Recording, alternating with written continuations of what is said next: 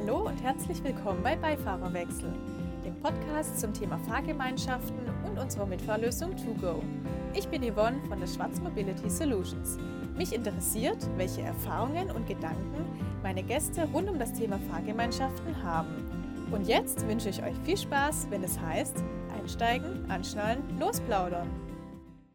Hallo zu einer neuen Folge Beifahrerwechsel. In unserer heutigen Podcast-Folge ist Felix Planz von der Jobrad GmbH zu Gast und wir möchten über das Thema betriebliche Mobilität sprechen.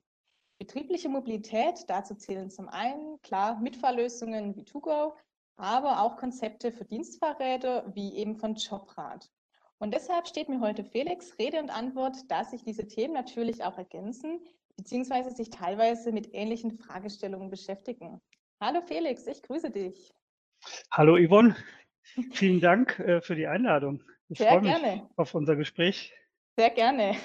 Mal ehrlich, Felix, gleich zu Beginn. Diese Frage wird dir bestimmt nicht zum ersten Mal gestellt. Ähm, bist du denn ein typischer Schönwetterradler, wie man so schön sagt?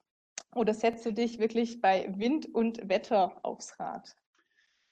Nein, ich bin kein Schönwetterradler. Wenn ich jetzt hier aus dem Fenster schaue, es ist ein schöner Sommertag, da macht es natürlich Spaß, im Trockenen mit dem Rennrad eine Runde zu drehen. Aber da das Fahrrad mein, mein Hauptverkehrsmittel ist, habe ich mich auch daran gewöhnt, in allen möglichen Wetterlagen Fahrrad zu fahren. Ja, da muss man sich natürlich ein entsprechende, äh, entsprechendes Equipment anlegen. Dann kann man meiner Meinung nach in jeder Wetterlage Fahrrad fahren. Ja, super, sehr sportlich auf jeden Fall erstmal. Das ja. heißt, ähm, das wäre tatsächlich meine nächste Frage gewesen. Das heißt, du fährst auch wirklich jeden Tag, je nachdem eben mit mobilem Arbeiten bzw. Homeoffice, fährst ansonsten auch jeden Tag mit dem Fahrrad zur Arbeit. Ja, das tue ich tatsächlich. Ich wohne etwas außerhalb von Frankfurt und wenn ich mal nicht auf Dienstreise irgendwo in Deutschland unterwegs bin, dann fahre ich tatsächlich auch äh, mit dem Fahrrad nach Frankfurt ins Büro. Ja, und, äh, und selbst auf Dienstreisen, sprich auf längeren Strecken, dem ICE, habe ich in der Regel mein Faltrad im Gepäck. Sehr vorbildlich. Genau. ja. Sehe schon, du bist da auf jeden Fall gut ausgerüstet. genau, mittlerweile schon. Genau. Ähm, Felix, nun befasst du dich ja auch täglich wirklich mit dem Thema Fahrrad bzw. Fahrradleasing und Dienstfahrräder. Was sind denn deiner Erfahrung nach die Hauptmotive von Unternehmen, auch aufs Rad umzusteigen? Ich erlebe es ja selber, wie, wie wir gerade festgestellt haben, in meinem Alltag, ja, wie, wie sehr mir das Fahrrad, wie sehr mich das Fahrrad auch unterstützt in, in meinem Alltag, in meiner Mobilität. Und das sind auch Hauptmotive der Unternehmen mittlerweile. Ja, egal was es für ein äh, spezielles Angebot für Fahrräder ist, ob das jetzt ein rabattierter Kauf ist in einem regionalen Fachhandelsgeschäft oder wirklich dann tatsächlich das Fahrradleasing-Modell, ist das Fahrrad mittlerweile kaum noch wegzudenken in Unternehmen, ja, behaupte ich mal. Mhm. Ähm, da spielen natürlich so Faktoren wie Gesundheit eine große Rolle oder das als Gesundheitstool quasi zu nutzen, als Gesundheitsmanagement-Tool, weil nicht nur meine Erfahrungen, sondern auch äh, nach Studien und nach Erfahrungen unserer Kunden, die Mitarbeiter, die Jobrad oder generell mehr Fahrrad fahren, weniger krank sind. Ja, das ist natürlich äh, ein, ein sehr großes oder eines der, der Hauptmotive der Arbeitgeber, also ähm, Sie haben ja gleich einen Win-Win-Effekt dadurch quasi. Ähm, ja. Das ist ja wirklich super dann, ja. Total. Und es ist tatsächlich so, wer, wer regelmäßig Rad fährt, ist wirklich nachweislich fitter und mhm. gesünder und wie ich gerade gesagt habe, erwiesenermaßen auch weniger krank. Ja, das ist äh, schon mal eine der Hauptmotive. Dann kommt natürlich auch das Thema Klimaschutz dazu. Mit dem Fahrrad bin ich quasi CO2-frei unterwegs. Ich, äh, ich muss mir in der Regel auch keinen kein Parkplatz suchen. Ja, ich kann irgendwo vor dem Bürogebäude parken oder an irgendeiner Ecke. Das wächst natürlich auch gerade. Der Bedarf in Unternehmen, eine Infrastruktur dafür herzustellen. Je mehr Mitarbeiter mit dem Fahrrad eben entsprechend zur Arbeit fahren, desto mehr muss man sich auch nochmal über die Infrastruktur dann Gedanken machen in den, in den jeweiligen Unternehmen. Genau. Ja, das bringt dann auch wieder neue Herausforderungen mit sich, klar. Zum einen aber fallen auf jeden Fall Parkplätze für Autos weg. Ja, genau. Also tatsächlich ist es auch so, dass das Fahrrad bei kurzen Strecken, sage ich mal, von fünf bis zehn Kilometer auch oftmals das schnellste Verkehrsmittel ist. Ja? Das heißt, ich bin natürlich auch etwas, etwas flexibler dadurch, ja, und wie ich es gerade gesagt habe, zahlt das natürlich für Unternehmen auch auf den Klimaschutz ein. Ja, das sind schon mal die Motive Gesundheit, Klimaschutz auf jeden Fall. Mittlerweile ist es aber auch schon ein Recruiting-Tool geworden, das Fahrrad. Ja, es gibt junge Generationen, die, die teilweise kein eigenes Auto haben, die mhm. vielleicht sogar teilweise gar keinen Führerschein haben, die Wert auf ein hochwertiges Fahrrad legen, was man sich natürlich durch verschiedene Modelle, die die Arbeitgeber mittlerweile anbieten, wie natürlich auch das Jobrad auch noch mal viel besser leisten kann als als im privaten Bereich. Ja, und das zeichnet sich bei uns auch ab. Diensträder oder geleaste Diensträder sind äh, sind wesentlich hochwertiger oder teurer auch als, als die Fahrräder, die es im privaten Bereich gibt. Also ja, ein, Dienstrad oder ein Jobrad ist fast viermal so teuer wie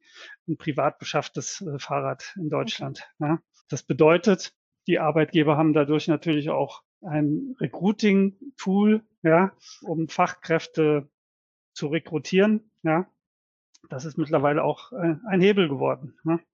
Genau. Absolut, absolut.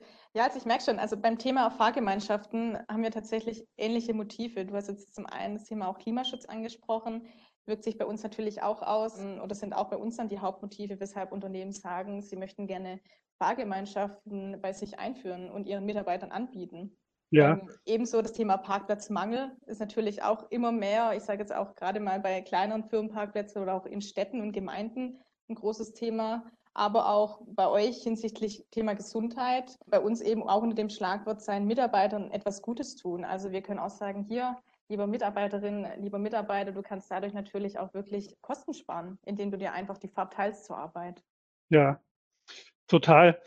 Und, und mal weg von der Mobilität ist es natürlich in der heutigen Zeit notwendig, verschiedene Benefits anzubieten auch. Ja, also da gibt's ja neben einer Fahrgemeinschaft und einem Jobrad vielleicht auch die Hundekita, sage ich mal. Ja, zum Beispiel, äh, da gibt's ja einen ganz großen Blumenstrauß mittlerweile an Benefits. Und natürlich sind dort Modelle, die in eine bessere Mobilität, in Klimaschutz, in eine Gesundheit einzahlen, sehr gefragt und heute gar nicht mehr denkbar bei großen Unternehmen, ohne diese Tools auszukommen.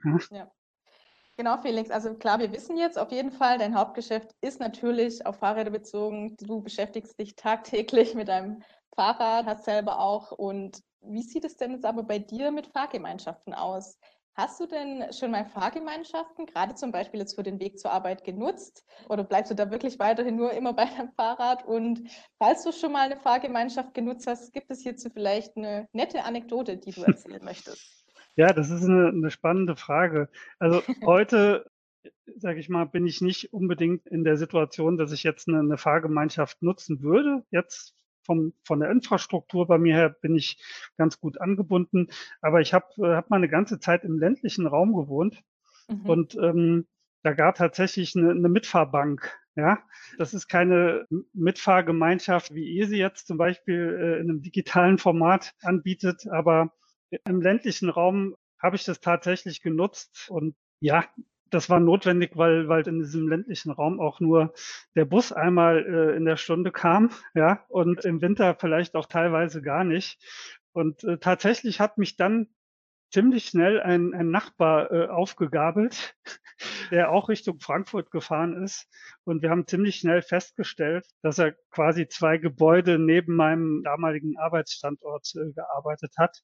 Und das wurde dann zur festen Fahrgemeinschaft. Ja, mhm, dadurch. Okay.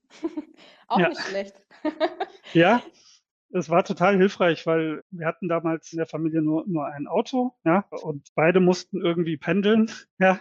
Das heißt, einer musste sich auch immer irgendwie eine Alternative suchen. Und äh, das war dann meine Fahrgemeinschaft über mehrere Jahre.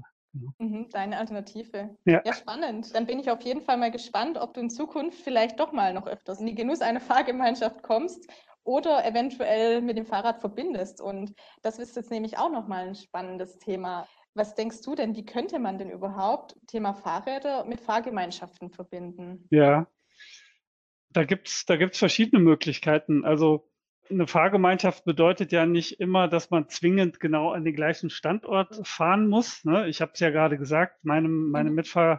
Mitfahrgemeinschaft oder Mitfahrgelegenheit hat zwei Häuser weitergesessen. Ich kann mir vorstellen, dass man zum Beispiel ein kleines Faltrad, was ja wirklich sehr kompakt ist, dass man das gut äh, in einer, bei einer Fahrgemeinschaft mit transportieren kann und dann meinetwegen die letzte Meile mit dem Fahrrad weiterfährt. Ja? Das heißt, ich nutze die Fahrgemeinschaft für eine längere Strecke, die ich mit dem Fahrrad vielleicht nicht so gut erreiche, ja, und kann dann aber die letzte Meile mit dem Fahrrad abwickeln. Ja? Mhm. Ähm, genauso gibt es ja auch verschiedene Fahrradverleihsysteme, ja, die ich dann für die letzte Meile nutzen kann oder wo ich das ganze Thema mit kombinieren kann. Also mhm. äh, ja. da besteht meines Erachtens eine Menge Potenzial, das zu kombinieren. Es ist klar, wenn das Auto voll ist mit vier Personen und jeder sein Faltrad äh, mitnimmt, ist es schwierig. Aber ich sehe da auf jeden Fall das Potenzial, das zu kombinieren. Oder ich kann ja auch mit dem Fahrrad zu meiner Mitfahrgelegenheit fahren. Ja. Das wollte ich gerade sagen, einmal andersrum gedacht. Genau, du hast genau. gesagt, letzte Meile, klar, auf jeden Fall ist es ein Anwendungsfall. Oder eben andersrum, wenn ich sage, okay, oder in deinem Fall, du schnappst jetzt dein Fahrrad, fährst zum nächsten Park and Ride und ab da fährst du dann eben mit einer Fahrgemeinschaft mit. Eben, genau. Genauso wie es im Prinzip für den öffentlichen Personenverkehr kombinierbar ist, ist es auch aus meiner Sicht mit einer Fahrgemeinschaft kombinierbar. Ja. Mhm. ja. Genau, Felix. Jetzt umfasst ja die Mobilität ja noch viel mehr als jetzt Dienstfahrräder und Fahrgemeinschaften, worüber wir jetzt gesprochen hatten. Wie sähe denn deine perfekte, in Anführungszeichen perfekte betriebliche Mobilität aus? Sprich, welche Bestandteile der Mobilität siehst du hier, wenn du es dir ja wünschen könntest? Mhm. Jetzt bin ich natürlich da prädestiniert für auch aus meiner Rolle, aus meinem Job, aus meiner Leidenschaft her äh, verschiedene ja, kombinierte Mobilität zu nutzen. Und deswegen habe ich auch mittlerweile einen Bedarf an einem bunten Blumenstrauß von möglichen Verkehrsmitteln. Ja. Wichtig ist für mich, dass es in erster Linie äh, digital und vernetzt ist. Ja, erst einmal unabhängig von den Verkehrsmitteln möchte ich am liebsten alles über, äh, über eine digitale äh, Applikation anwenden. Und das ist für mich persönlich wichtig, dass ich einfach nach Bedarf auf das entsprechende Mobilitätstool, sage ich mal, zugreifen kann. Ja? Mhm. Und natürlich ist für mich auch der, sag mal, die ökologische Verträglichkeit, aber auch irgendwo der wirtschaftliche Faktor äh, ja, ein wichtiger Aspekt. Mhm. Spannend, ja, auf jeden ja. Fall. Ja, ähm, nun kommen auch wir tatsächlich jetzt nicht abschließend um das allgegenwärtige berühmte C-Wort herum. Es betrifft natürlich auch Corona die Mobilität. Also ja, momentan ist auf jeden Fall ein positiver Trend zu verzeichnen, keine Frage. Aber wie hat sich denn deiner Meinung nach die Mobilität beziehungsweise auch betriebliche Mobilität durch Corona verändert und vor allem auch welche langfristigen Auswirkungen hat das auf die zukünftige Mobilität? Ja, das schöne C-Wort. Äh, also Corona hat definitiv unser tägliches Mobilitätsverhalten beeinflusst. Ja, also gerade der, der oder vor allem der Pendelverkehr äh, ist massiv reduziert. Ich meine, jetzt aktuell nimmt da offensichtlich zum Glück auch wieder ein Stück weit zu. Und das vermehrte Arbeiten im Homeoffice, sage ich mal, die Akzeptanz für mobiles und virtuelles Arbeiten ist ja, ist ja gestiegen. Ja? Meetings. Äh, oder irgendwelche Events finden häufiger virtuell statt was natürlich die Anzahl von Dienstreisen und Pendlerverkehren äh, enorm reduziert. Ja? Und ich nehme wahr, dass der öffentliche Personennahverkehr dort seine Einbußen hat. Ja, auch wenn ich heute noch äh, mit, mit Bus oder Bahn fahre, ist das nicht so ausgelastet, wie es früher war. Ja, ja. Äh, das nehme ich auf jeden Fall wahr. Und es deutet demnach natürlich, weil pendeln tun die Leute trotzdem irgendwo noch, ja, deutet schon viel darauf hin, dass das dass das persönliche Auto ja, und das Fahrrad irgendwo, sage ich mal vorsichtig, auch als Gewinner äh, der Krise hervorgehen. Ja, weil ich sag mal, wenn es jetzt um den Sicherheits- und Wohlfühlfaktor geht, ne, man fühlt sich ja im privaten, im persönlichen Pkw oder auf dem Fahrrad nochmal sicherer, ja. Da finde ich schon auf jeden Fall, dass das einen Einfluss hat darauf. Ne? Und was ich aber auch jetzt gespürt habe, dass die Notwendigkeit von, ja, ich sag mal zum Beispiel Infrastruktur, Fahrradinfrastruktur oder verkehrsberuhigten Zonen nochmal deutlicher geworden ist, ne? weil man gerade jetzt wieder auf den auf den Fahrradbereich überzugehen, verspüren wir schon einen, einen starken Boom, gerade mhm. im letzten Jahr und man sieht auch wesentlich viel viel mehr Fahrräder auf den Straßen. Und dieses Bewusstsein, ja, diese Notwendigkeit, auch die Infrastruktur weiterzuentwickeln, ist, glaube ich, schon durch die Pandemie nochmal klarer geworden. Ja, also absolut. Es bleibt auf jeden Fall spannend, wohin sich die Mobilität entwickeln wird und welche neuen Herausforderungen in jeglichen Bereichen auf uns zukommen.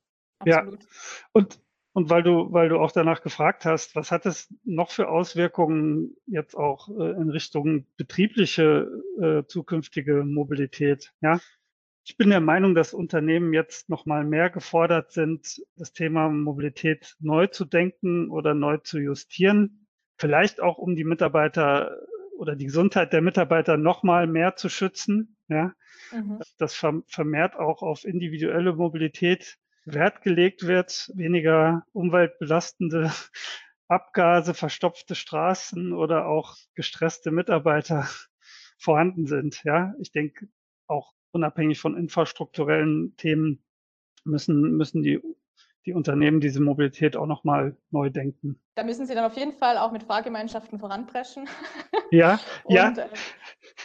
Äh, genau. Da, da, wollte ich auch nämlich, genau da wollte ich auch noch drauf, drauf eingehen. Ich sehe das auch irgendwo als große Chance für Innovationen und für Neuausrichtungen dieser Un mhm. Unternehmen. Ne? Also gerade jetzt besteht einfach die Chance, dort nochmal Schwachstellen aufzudecken, vielleicht auch irgendwo, ne? Und das mit wie habe ich es vorhin genannt, mit dem schönen Blumenstrauß an, an Angeboten zu entwickeln. Ja. Genau. Gut, Felix. Also wir konnten jetzt wirklich über einige interessante Aspekte in aller Kürze ja. ähm, über die Mobilität sprechen, wo wir heute stehen, ja, welche Erfahrungen du bisher gemacht hast, beziehungsweise wie du es auch in deiner täglichen Mobilität handhabst und wo die Reise, sei es mit dem Rad oder mit dem Auto, wie auch immer hingehen könnte.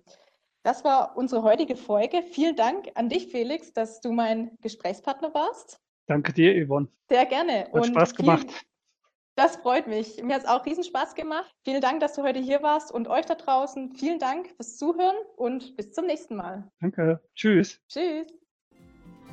Ich hoffe, euch da draußen hat die Folge des Beifahrerwechsel-Podcasts gefallen. Schreibt doch gerne eure Meinung dazu in die Kommentare und ich hoffe natürlich, ihr hört auch beim nächsten Mal wieder rein, wenn es wieder heißt, einsteigen, anschnallen, losplaudern.